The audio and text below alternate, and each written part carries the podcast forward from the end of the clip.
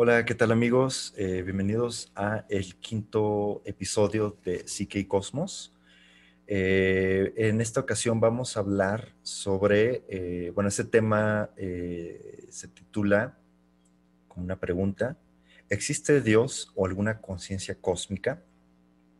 Este es un tema que queremos tratar desde justo, bueno, una perspectiva más profunda, ya que el tema de Dios bien se puede confundir con un, tema eh, religioso, eh, de la fe o, teológico, pero eh, queremos ir más allá, ¿no? Queremos ver de qué otras maneras se puede entender este, esta, esta idea de Dios, cómo se ha entendido a lo largo de la historia y, y, cuál es su relación con la conciencia.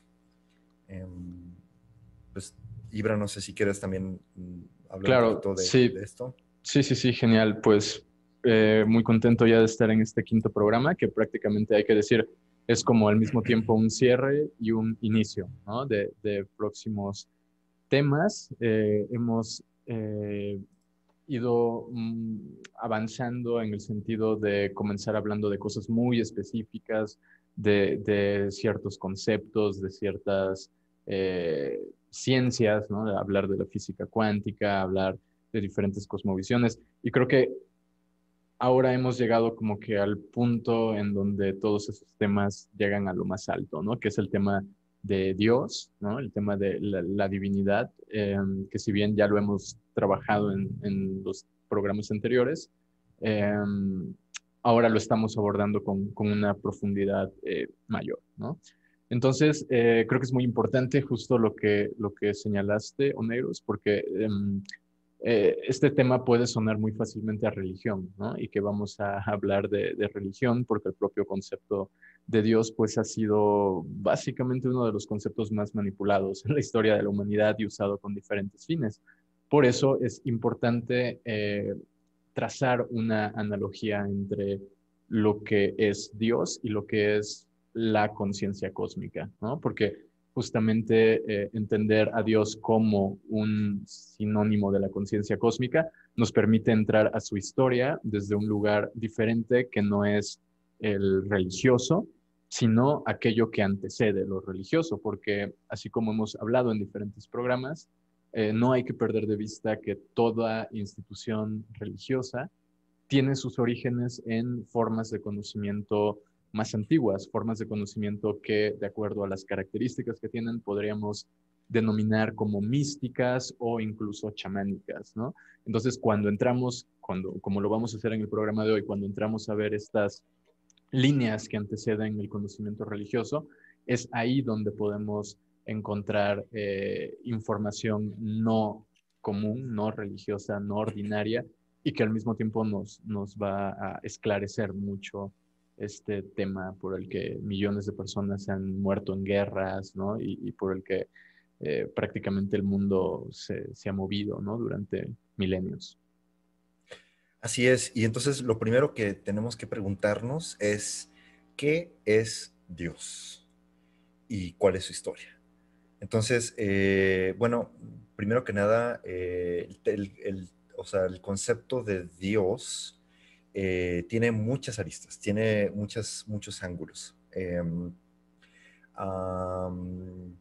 digamos que en la antigüedad, eh, el, nombre, mm, más bien, o sea, siempre ha existido la dimensión sagrada, aunque lo sagrado ha sido representado de muchas maneras, ¿no? Como, como múltiples dioses o como espíritus que, que están animando todas las cosas, eh, o como alguna fuerza, alguna energía que permea toda la realidad, o como aquella sustancia primigenia que da forma y, que es el origen de todas las cosas eh, y hacia donde todas las cosas regresan, etcétera, etcétera, etcétera. Em, eh, de alguna manera, esta realidad eh, omniabarcante, sagrada, que todas las culturas antiguas a, las cual, al cual todas las culturas antiguas se han referido, aunque de distintos nombres o símbolos o mitos o figuras o, rituales, etc. Eh, es una experiencia que por su propia naturaleza trasciende eh, toda explicación absoluta. Es decir, eh, la naturaleza de lo divino es tal que trasciende las, las, capacidades humanas. Es decir, se asocia con lo eterno, es decir, lo que no está circunscrito al tiempo y al espacio, es también lo infinito, lo que no tiene un límite, lo que no tiene un, pues sí, un origen y un, digo, un, inicio y un final. Eh, se asocia también con lo inefable, es decir, con aquello que no puede ser descrito, narrado o explicado de manera eh, clara y concisa. Em, y es justamente aquello que, que, desborda al ser humano, Que, ¿no? que no podemos comprender, es este misterio absoluto que, que digamos, es como el pez queriendo entender el mar, ¿no? Eh, o el ser finito, eh, que por su propia constitución, como ser finito, no puede entender o captar o contener dentro de sí lo infinito.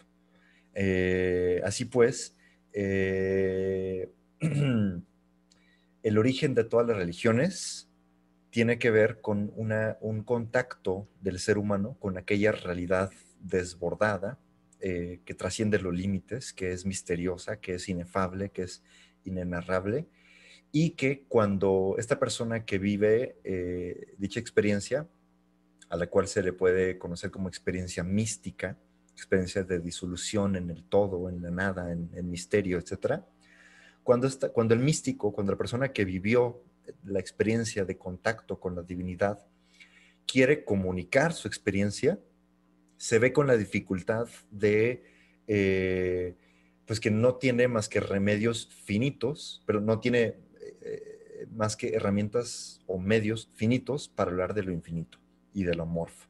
Entonces trata de explicarlo a través de símbolos y de metáforas y de historias y de mitos, etcétera, que son de alguna manera mapas que apuntan hacia este misterio eh, de lo inefable y que entonces al comunicarse estos mapas, estos símbolos, estos ritos, etcétera, etcétera, eh, se empiezan a crear eh, pues ya las religiones como, como un medio, como un mapa a través del cual distintas personas pueden acercarse a este misterio, a este misterio de la divinidad. Y sin embargo, aquí es donde ocurre la primera, el primer, la primera equivocación, el primer gran error de confundir el mapa con la realidad, de confundir el símbolo para hablar de lo inefable con lo inefable mismo. Entonces, eh, surge aquí las religiones institucionales como una, como una digámoslo así, una reducción comunicable de la experiencia del misterio, de la experiencia de lo inefable. Y, entonces eh, se crean las religiones, los dogmas, eh, los, los, textos sagrados que intentan comunicar aquello inefable y eh, fácilmente se confunde la idea de Dios con Dios. Ibra, ¿quieres claro, sí, yo, yo, yo, iría incluso, yo diría incluso que no solamente esta eh, mala percepción y el traslado de la espiritualidad originaria a la religión institucionalizada no solamente es una reducción, sino también una distorsión, porque em, la religión institucionalizada básicamente se establece como un agente mediador en el que si tú sigues el dogma y te alineas a la, a la, iglesia, se te es dado este contacto con lo sagrado. Sin embargo, en las formas originales de espiritualidad y e incluso viendo los propios nombres con los que la divinidad es referida en todas estas eh, culturas antiguas de las que hablas, eh, encontramos que estas definiciones de las divinidades no eran entendidas desde una perspectiva eh, sujeto-objeto, ¿no? sino que eran eran al mismo tiempo estados de conciencia a los que accedía el propio individuo y por eso los primeros individuos que entraron en contacto con estas realidades, dígase a través de enteógenos o a través de otros estados eh, expandidos de conciencia, eran quienes pasaban a convertirse en el chamán. ¿Por qué? Porque una vez que esta persona tenía el contacto con lo sagrado, podía, digamos, eh, enseñarles a otros a tener ese contacto con lo sagrado. Y sin embargo, cuando aparece esta, esta desviación, esta reducción o esta distorsión de la que hablamos y se crea la religión institucionalizada, esto pasa sencillamente a depender en teoría de un, de un dogma y todo se convierte en pues adoctrinamiento posterior, etcétera, etcétera, etcétera. Entonces, en ese sentido es creo muy importante hacer esta distinción entre las religiones místicas, eh, los orígenes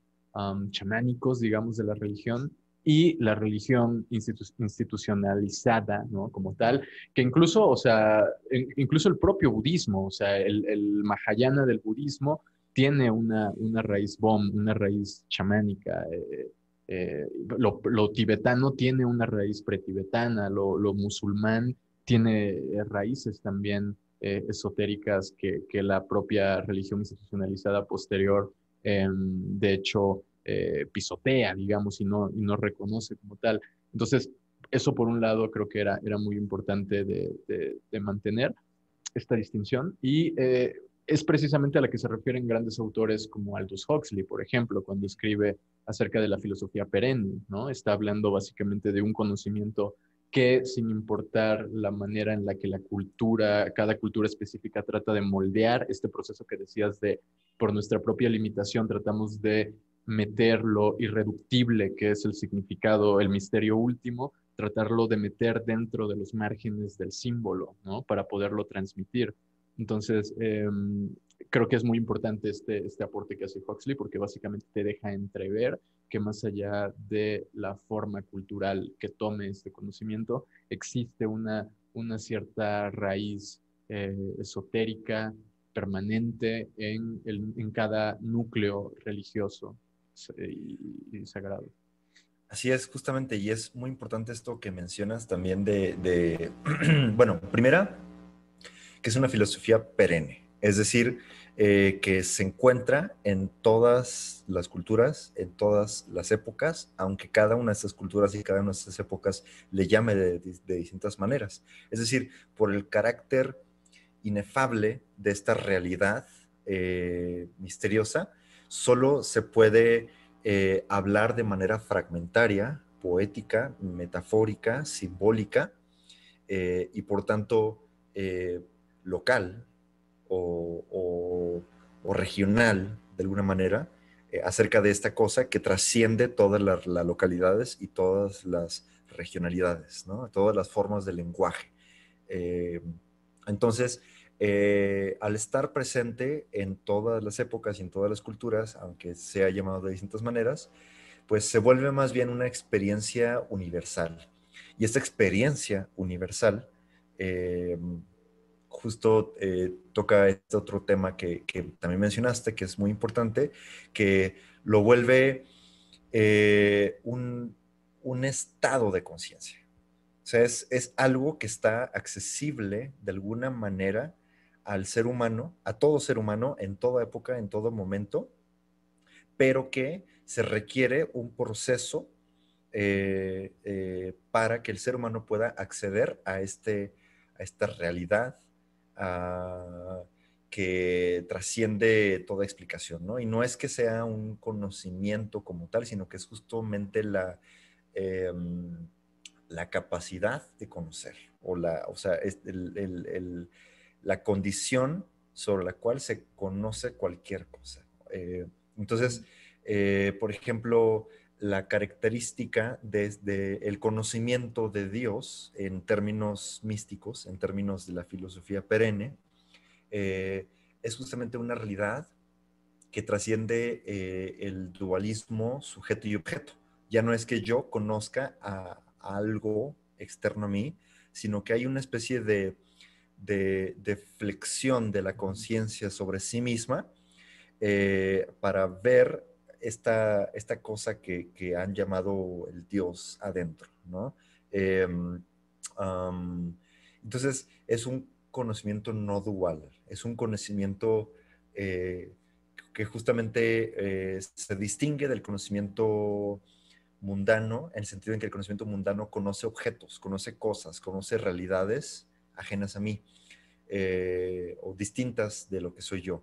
Acá, en cambio, es la mística o las distintas técnicas arcaicas del éxtasis o las distintas iniciaciones tienen como propósito preparar al individuo, al sujeto, para que dentro de sí pueda hacer una operación eh, psíquica, psicológica, algo de alguna manera interna, que, que permita que la conciencia pueda observarse a sí misma. Es como el ojo mirándose a sí mismo, ¿no? Entonces, en esta flexión de sujeto y objeto, de observador y observado, de,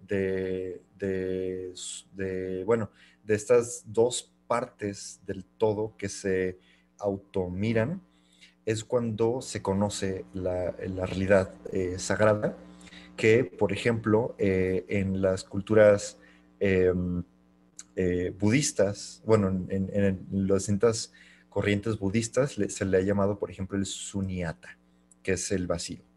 Eh, es, el vacío porque no tiene forma, no tiene estructura, no tiene un nombre, no, no hay nada con lo que se le pueda señalar de manera absoluta. Es esta realidad que envuelve todas las cosas, pero no es ninguna de las cosas.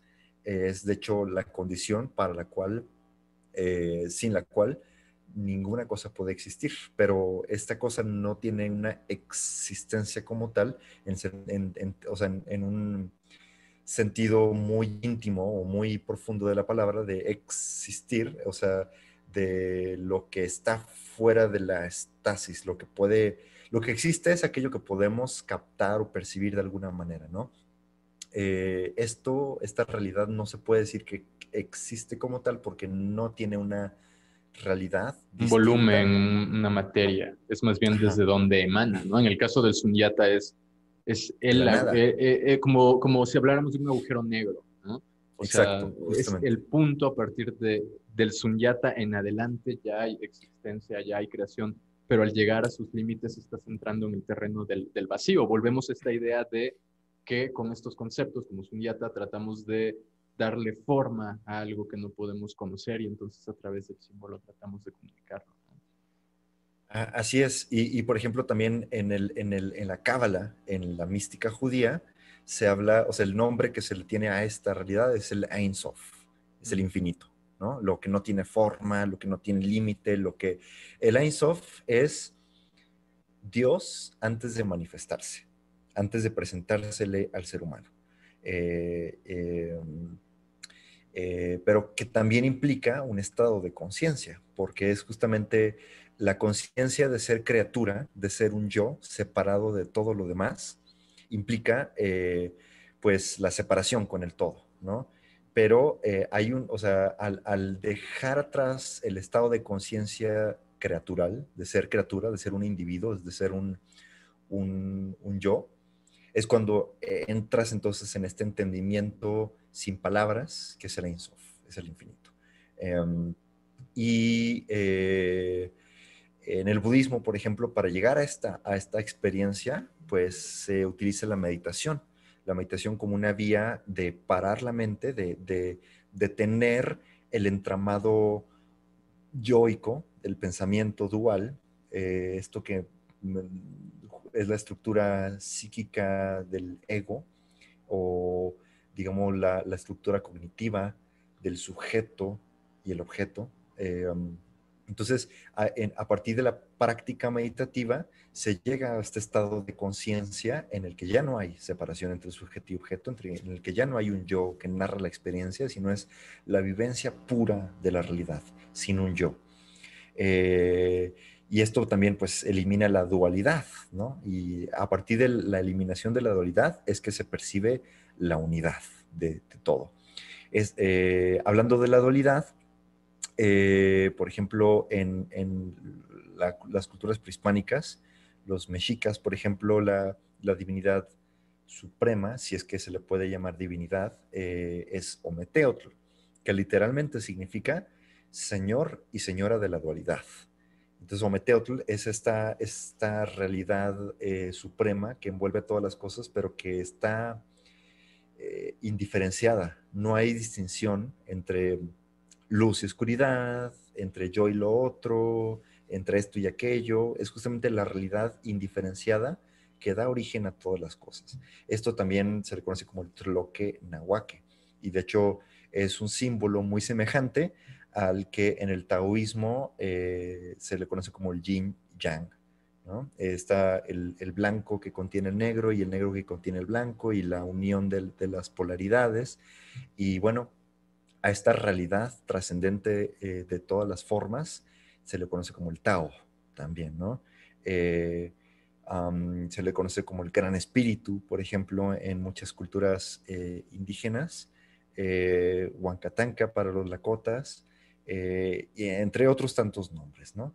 Entonces, em, aquí lo importante es que esta realidad se conoce a través de un estado no ordinario de conciencia, este, que por lo mismo eh, un, autor eh, más contemporáneo, Richard Book, ha acuñado el, estado de conciencia en el que te fundes con el todo, en que te vuelves uno con, Dios, con la divinidad, con el universo, etcétera, etcétera, le, llama la conciencia cósmica.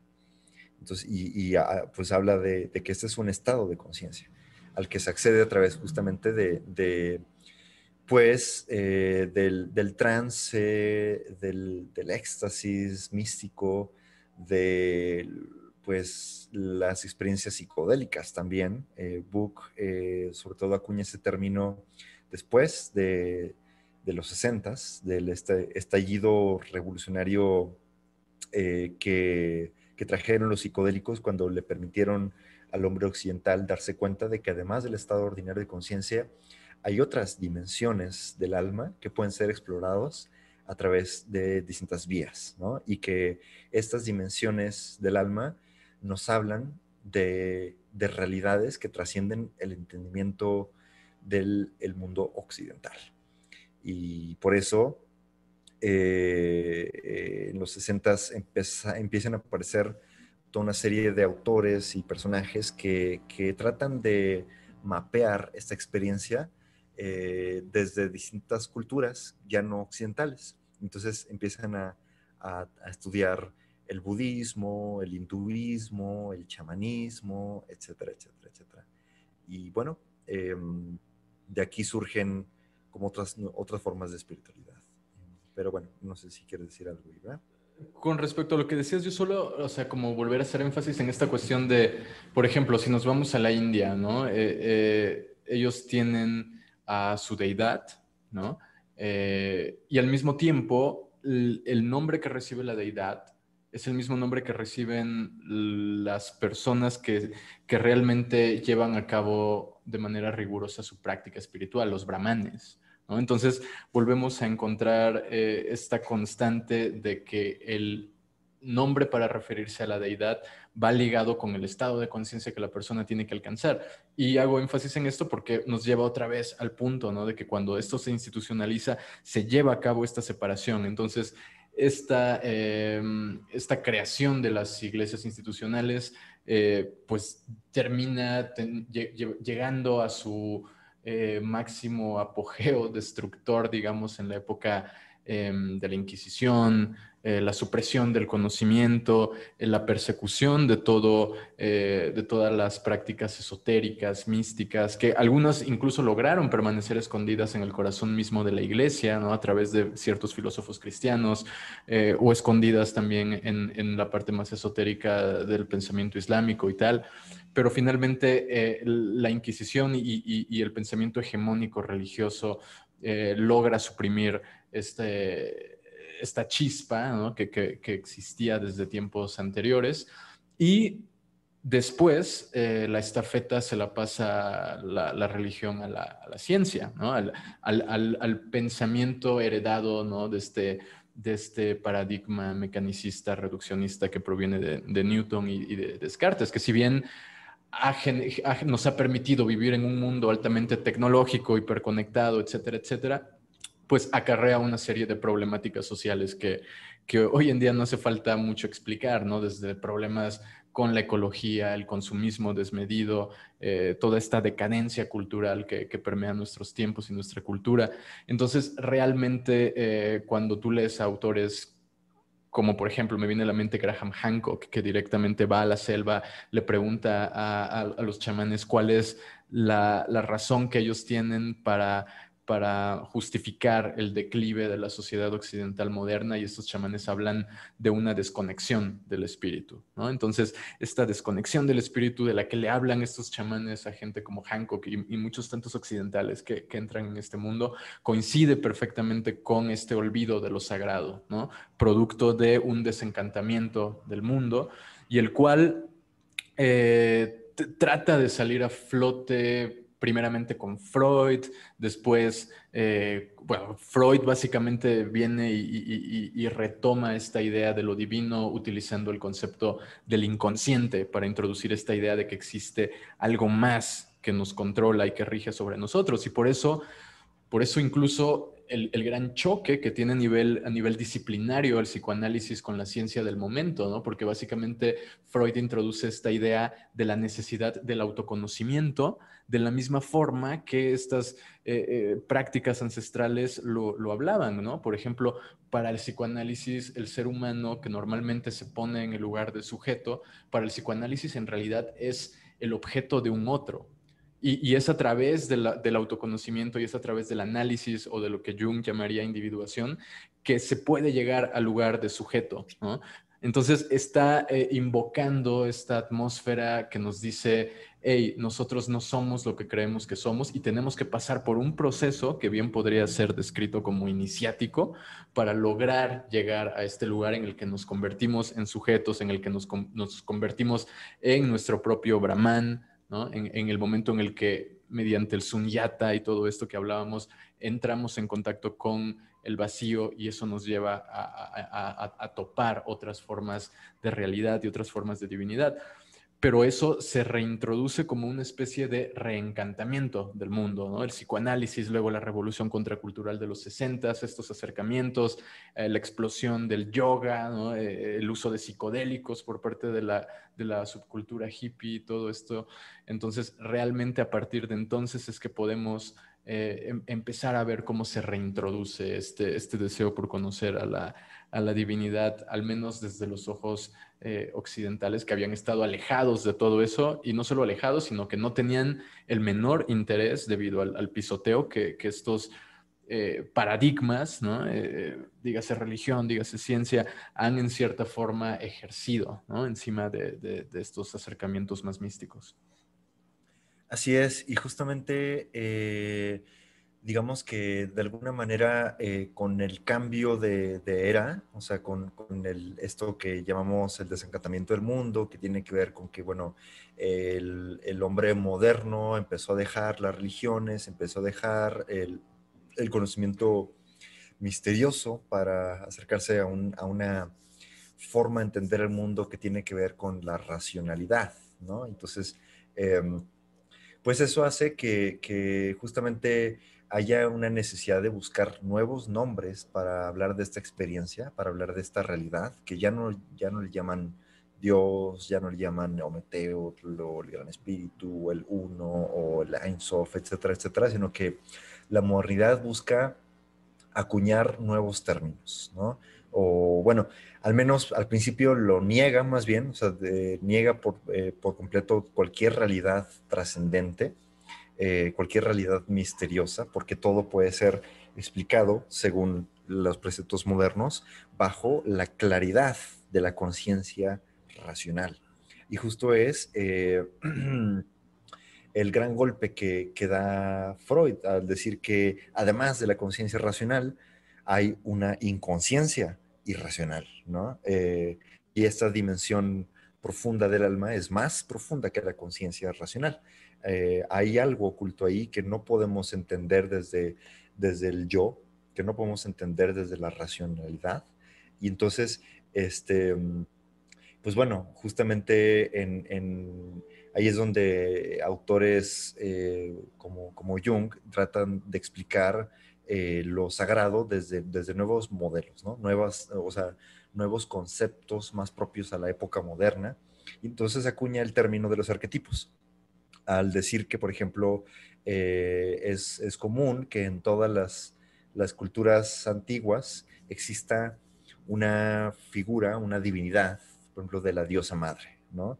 Que a, pesar de que pueda ser llamada Tonantzin en el mundo prehispánico y la Virgen María en el mundo cristiano o Gaia en el mundo eh, o Gea en, el mundo griego, etcétera. O sea, todas estas son, son símbolos de una misma realidad oculta eh, en la en el interior del ser humano, ¿no? Eh, pero además de esto, dice que, el, o sea, la psicoterapia se, mueve como, como un proceso iniciático, o sea, tal como lo hacían los chamanes y los magos y los alquimistas de la antigüedad. Eh, la psicoterapia tiene, eh, es una disciplina de atención al mundo interno, atención al mundo del alma. Entonces vas despejándote de, las asperezas de la conciencia eh, yoica para ir despejando un camino eh, de conciencia de la región más profunda del alma que eh, Jung llamará el sí mismo.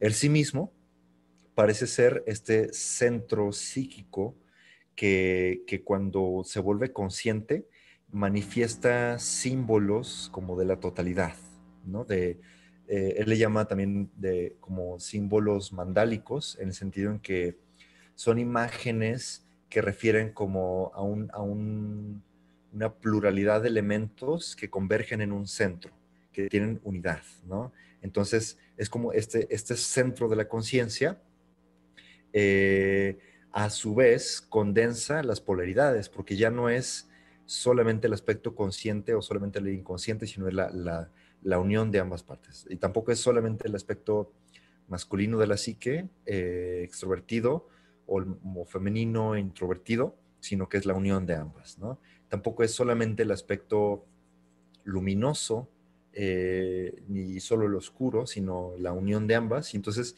eh, también esto se traslada a la cuestión de que ya no es solo la psique individual, sino la psique colectiva, eh, la que se unen en la aparición del, concepto o del arquetipo el sí mismo. Entonces es, el, sí mismo es el centro de la psique individual, pero que trasciende a la psique individual y se vuelve también el centro de la psique colectiva. Entonces, es una manera en que la, naturaleza, el todo, de alguna manera eh, a través del proceso de la psicoterapia o de la individuación, el hombre se vuelve consciente de su participación en el todo o de la conciencia colectiva o la conciencia cósmica y a su vez la conciencia de la naturaleza, la conciencia del todo, la conciencia eh, del universo, la conciencia de Dios, se vuelve consciente de sí mismo a través del individuo. Entonces es justamente esta disolución de las polaridades, esta unión eh, del sujeto y objeto, del individuo y la totalidad, de la conciencia y lo inconsciente colectivo. Eh, esto es esto que los alquimistas llamaron las bodas químicas, ¿no? la, unión entre, entre las polaridades que permite que el todo se autoconozca a través del individuo. Entonces, este es un, concepto eh, acuñado en la modernidad para explicar la experiencia de lo que en las culturas antiguas llamaron Dios. Eh, pero pues eh, tiene eh, el precepto de ser un concepto racional, tal por ejemplo como los filósofos de la antigüedad buscaron o acuñaron el concepto de el ser para hablar de este todo que nos rodea. pero de alguna manera pues estamos hablando de la misma realidad, solo que de, de distintas maneras. Así pues, el ser sería algo así como un, o sea, Dios, pero percibido de manera impersonal, mientras que eh, Dios sería de alguna manera el ser, pero percibido de manera personal. Entonces, este, eh, es esto, ese es el reto que tenemos en el mundo contemporáneo, el hecho de que ya se han caído las grandes narrativas que nos permitían tener un acceso intuitivo a la totalidad, a la divinidad, al estado de conciencia cósmica, y que entonces eh, estamos como sin mitos que nos conecten a, este, a esta conciencia. Eh, claro, sí hay quienes han acuñado nuevos mitos, ¿no? Como lo que hemos dicho ahora de, de Jung con el sí mismo, pero también, por ejemplo, eh, Richard Bock, que acuña el término de la conciencia cósmica, etcétera. Eh, o sea, estamos en un momento en el que es necesario buscar nuevas narrativas para acercarnos a la realidad misteriosa, a la realidad divina, a la chispa eh, sagrada que está contenida en cada uno de nosotros y a la que, pues, de alguna manera también los estados no ordinarios de conciencia nos pueden conducir. Claro, porque precisamente eh, en primer lugar está el reto de acceder a esta experiencia con lo sagrado y en segundo lugar está el reto de encontrar el lugar desde donde vas a interpretar esa experiencia, porque se puede interpretar desde, esta, desde el sujeto o desde esta impersonalidad, desde el símbolo, es decir, restringiéndote a los, a los límites que el símbolo te está poniendo para eh, interpretar de ahí la experiencia o tratar de ir a un lugar eh, que es este otro lugar, eh, el, ojo del huracán, digamos, este lugar de tenue que te va a permitir entrar en contacto con esto que está más allá de lo descriptible. Entonces, en primer lugar eh, está eso. Y en segundo lugar, también está la propia reducción de estos conceptos, es decir, al momento de, de encajar eso que está más allá del símbolo al momento de quererlo encajar dentro de nuestra visión humana, lo que hacemos es en cierta forma antropomorfizar estos conceptos y no percatarnos de esto que tú mencionabas, ¿no? Que en realidad son estados de conciencia, ¿no? Por ejemplo, recuerdo a Joseph Campbell que habla de, cuando habla de la eternidad, Campbell explica que la eternidad no tiene nada que ver con el tiempo o con el espacio o con la materia degradándose, ¿no? Sino que tiene que ver directamente con la conciencia. De la misma forma que el, concepto hindú de la deidad, Purusha, que es como el estado de deidad más alto, eh, es un estado de conciencia que involucra forzosamente al humano haciendo cosas divinas, ¿no? O sea, el estado de Purusha básicamente evoca la divinidad dentro del humano. Pero como todo esto, decíamos, tratamos de meterlo en el filtro del símbolo, ahí es donde esto se degrada, caemos en antropomorfizaciones y como en su momento llegó a ser, ¿no? O sea, o todavía es en, cierta parte de la población, esta idea de que la deidad es un señor con barba en las nubes, ¿no? O sea, este tipo de reducciones súper primarias y súper burdas que eh, em, degradan, digamos, eh, lo sagrado que tienen esos, esos fenómenos. Ahora, llegaste al punto clave, o sea, ¿qué es lo que ocurre después de los 60? Con el boom de los psicodélicos, obviamente la cultura hippie empieza a hacer asociaciones entre, entre lo sagrado y estas sustancias. Em, obviamente en esa época se hicieron cosas mal, se hicieron otras cosas bien, que han facilitado el escenario del llamado renacimiento psicodélico que vivimos hoy en día. Pero más que hablar de todo esto, creo que podemos aprovechar esta oportunidad para hablar de algunas pequeñas eh, nuevas narrativas que se han logrado introducir a partir de, esta, de esta fusión o de este, de este roce entre los psicodélicos y las prácticas eh, de lo sagrado. ¿no? Eh, por ejemplo, podríamos hablar de David Steindl Rast, que es un monje benedictino, creo que austriaco, si no recuerdo mal, em, que es una figura en el mundo religioso católico súper respetada, o sea, es una persona que que da conferencias en seminarios y, en universidades católicas y todo esto, pero al mismo tiempo él, obtuvo, digamos, una autorización por parte de Juan Pablo II en su momento para, eh, hacer, para, llevar a cabo algo que era como una especie de diálogo eh, interreligioso, ¿no? Con, con, personas que formaban parte de diferentes credos. Y entre esta investigación que esta persona lleva a cabo, eh, tiene experiencias con MDMA. De hecho, en Eslen se convierte en, gran amigo de Stanislav Grof y de eh, Fritjof Capra y muchos, muchos eh, investigadores renombrados en, ese campo. Y justamente este, este hombre, David Steindl Rast, él, él llega a un estado de conciencia en el que relaciona estos conceptos de amor de los que habla Cristo con eh, mucha de la fenomenología que él experimenta en sus vivencias con MDMA. Entonces, eh, realmente esto es importante porque no estamos hablando de una persona que no tenía religión, no estamos hablando de una persona que dejó su religión después de probar los psicodélicos, o no estamos hablando de una persona cuyo sistema cultural sea radicalmente diferente al de un occidental promedio. Estamos hablando de una persona que incluso vio reforzados ciertos valores cristianos, vio, encontró confirmaciones de todo su sistema de creencias a partir de, unas experiencias de este tipo, ¿no? Entonces, em, recientemente Brian Murarescu sacó un libro que se llama eh, The Secret, ah, bueno, no recuerdo el nombre. de Immortality Key. The Immortality Key, The Immortality Key, exactamente. Las llaves de la inmortalidad. Exacto. O la llave de la inmortalidad donde menciona que justo, o sea, el secreto mejor eh, guardado del mundo religioso, pues es básicamente que los antiguos sacramentos eh, eran esencialmente sustancias psicodélicas que se, que se disfrazaban en vehículos como la cerveza o el vino, eh, de ahí la conexión de Dionisio con la figura crística, etcétera, etcétera. Pero todo este conocimiento, todo este mundo religioso ha tenido una fuerte influencia de los psicodélicos, lo cual tampoco es algo que se hable mucho, pero que esta información está ahí. Acabamos ya de decir dos nombres ¿no? muy importantes para las personas que quieran buscar. Eh, en el mundo del cannabis está, por ejemplo, eh, Chris Bennett, que ha escrito ya eh, uno o dos libros bastante interesantes sobre la, la relación entre el cristianismo y el uso de cannabis. Entonces, todo eso eh, ahí está, son algunos de los acercamientos. Creo que eh, tú sin problema puedes hablar de, algunos otros, ¿no, Negros? Claro, bueno, eh, pues de hecho, hace, hace, ¿qué fue? El año antepasado o pasado que, se hizo el World Buffer Barrio Congress.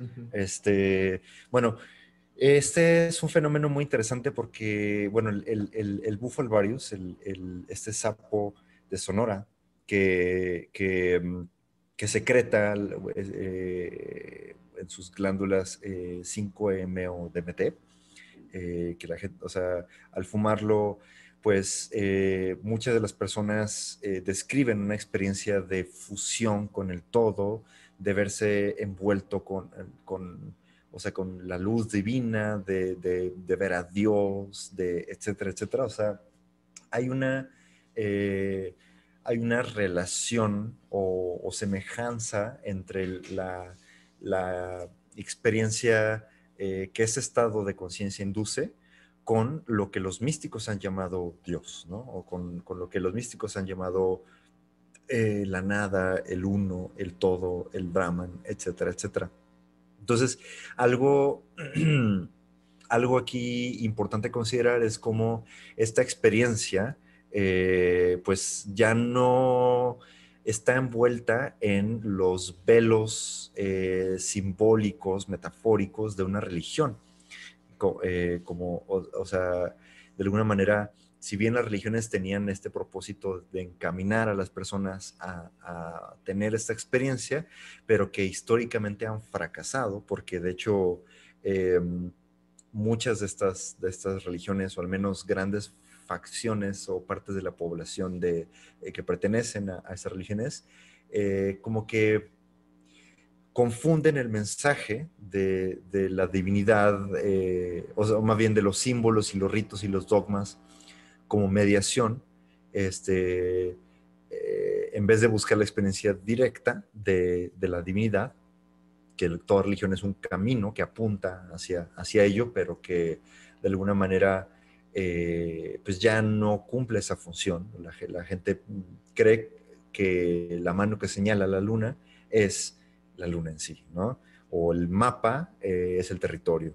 Y entonces adoran al mapa en, en, vez de buscar la experiencia, o sea, de ir al territorio mismo. Entonces, bueno, estos, esta situación, los dogmas, los rituales, eh, los símbolos que tenían como propósito alumbrar al, misterio, eh, pues bueno, ya, como ya no cumplen su función, entonces empiezan a emerger ese tipo de, experiencias, como, como, la que induce el Bufalvarius, que te lleva directamente a, esta, a esta realidad, te lleva directamente a entrar en contacto con un estado de conciencia en que ya no hay sujeto y objeto, en que ya no hay un yo, em, y por tanto te, hay, una, hay una fusión con el todo, con, con, lo infinito, con la luz, etcétera, etcétera. De aquí, por ejemplo, que surge este, esta idea de, de ¿qué? la iglesia de la luz, ¿no? Eh, Church of Light, eh, que, que, justamente es una nueva forma de hacer un uso sacramental de, mm, del Bufalvarius, de, de esa experiencia, eh, pues ya tratando de, entenderlo como, como, un contacto directo con aquella realidad que las religiones han llamado Dios, ¿no? Este, y bueno, pues eh, también están estas eh, religiones nacidas en, en o sea, alrededor del Amazonas, eh, en torno al, a la ayahuasca, por ejemplo, el Santo Daime, la Unión de Vegetal, etcétera, que tienen como idea eh, base el que, por ejemplo, en el Santo Daime, me parece, eh, tienen esta idea de que la ayahuasca es, de hecho, la sangre de Dios, ¿no? la sangre de, de Cristo. Entonces, al beberla, uno recuerda eh, eh, ser uno con, con, Cristo, ser hijo de Dios, ¿no? Entonces regresar al, al jardín del Edén, regresar a este estado de conciencia en que salimos del tiempo, regresamos al, a la divinidad y, bueno, como estas hay, hay otras tantas, ¿no? Eh, el asunto es que, que, los psicodélicos se están planteando como una, como una vía alternativa al acceso a lo sagrado, ¿no? como, una, como un camino eh, que nos permite retornar a las fuentes divinas de la conciencia, del alma humana.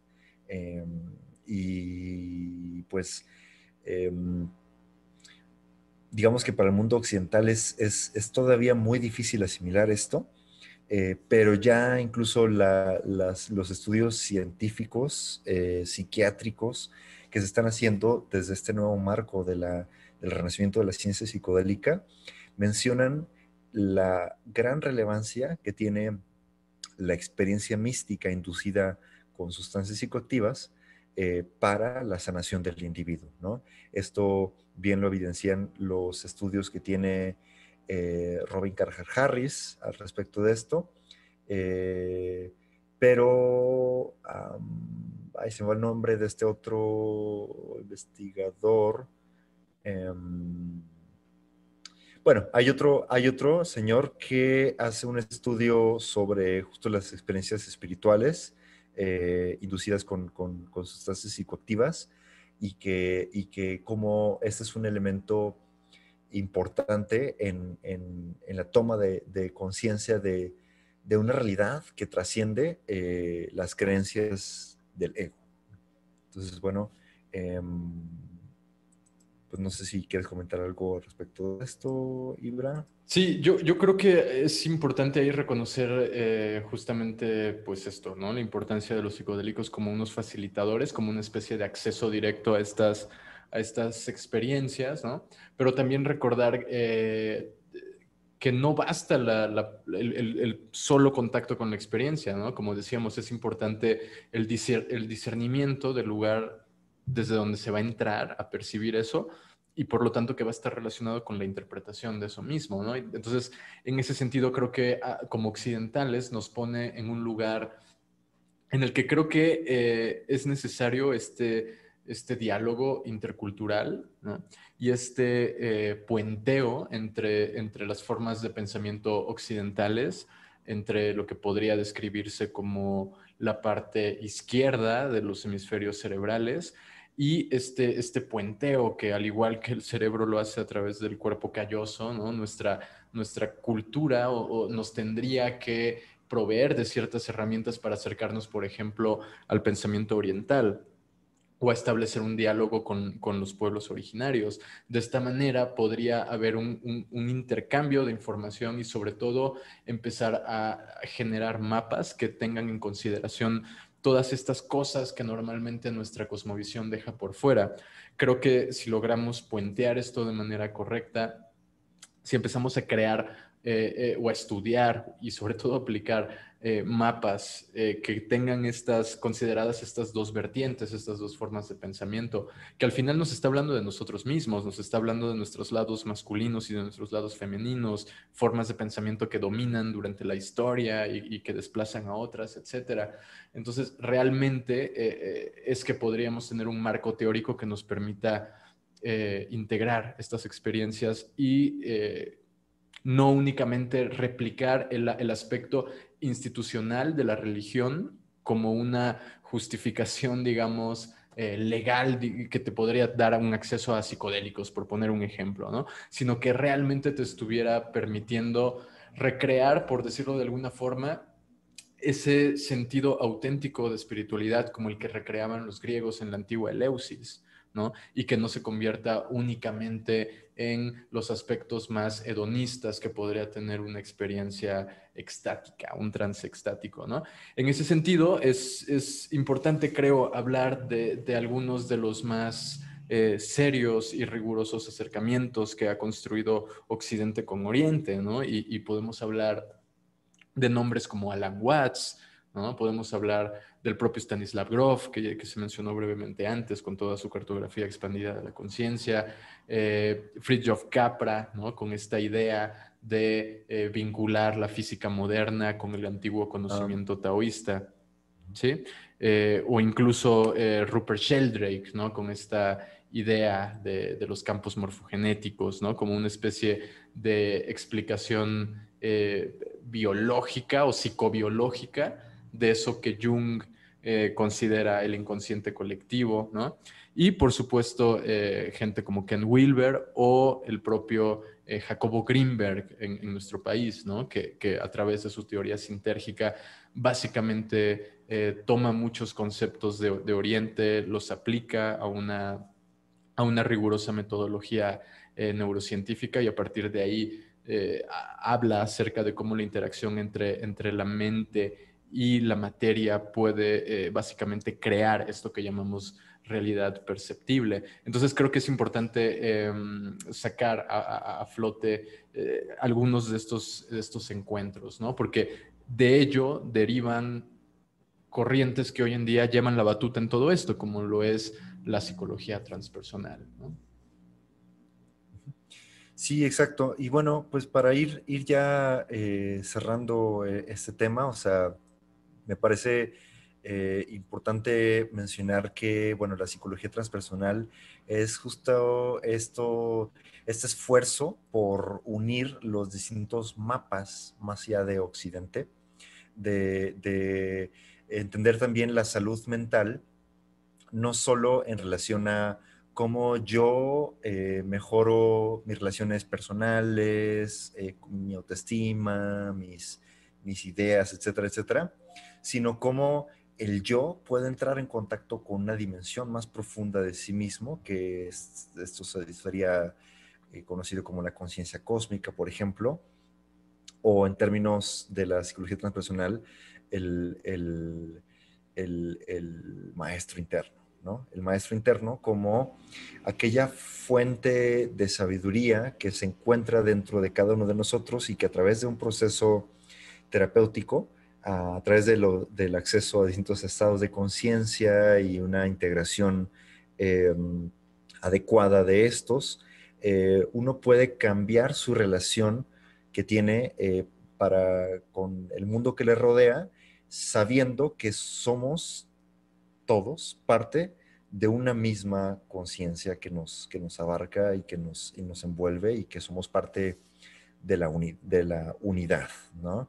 Entonces, em, ese, giro, ese cambio de paradigma eh, que, se propone buscar eh, la psicología transpersonal, yo creo que sería importante también pensarla como, como, como una, una nueva esperanza de crearnos, diseñarnos una cultura que tenga como fin o como eje ya no al yo, al ego, sino justamente a esta conciencia cósmica, ¿no? a esta, eh, esta eh, conciencia a la cual todos pertenecemos, a la cual todos somos esencialmente y, sobre la cual giraría nuestra, nuestra forma de ser, nuestra cultura, nuestras relaciones, nuestras instituciones.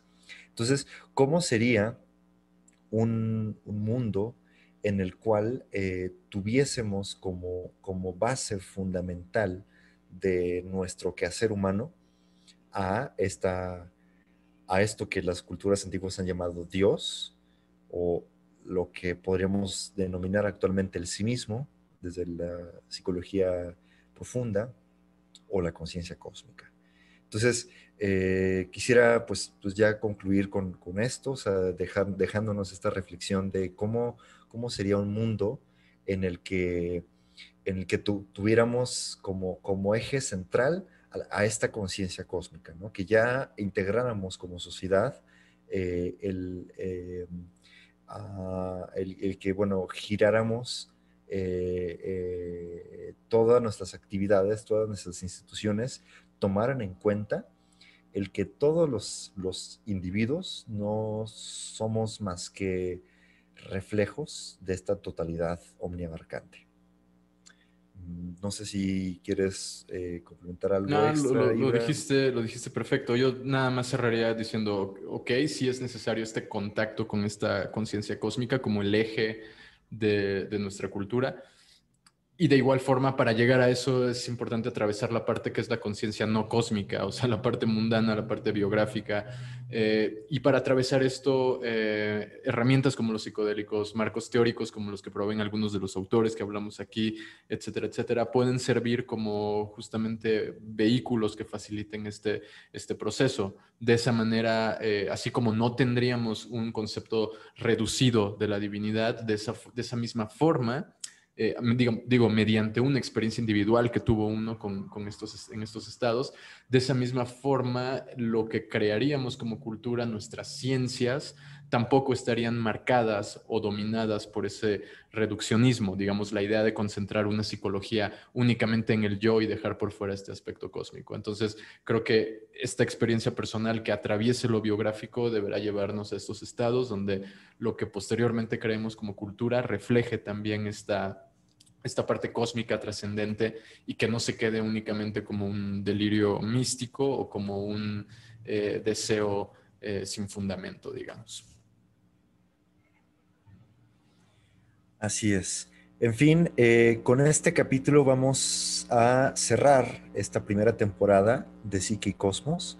hemos recorrido el trayecto justamente de, de en qué se relaciona, o sea, bueno, qué es la conciencia, qué es la realidad, eh, cómo exploramos eh, la conciencia a través de las distintas cartografías psiconáuticas.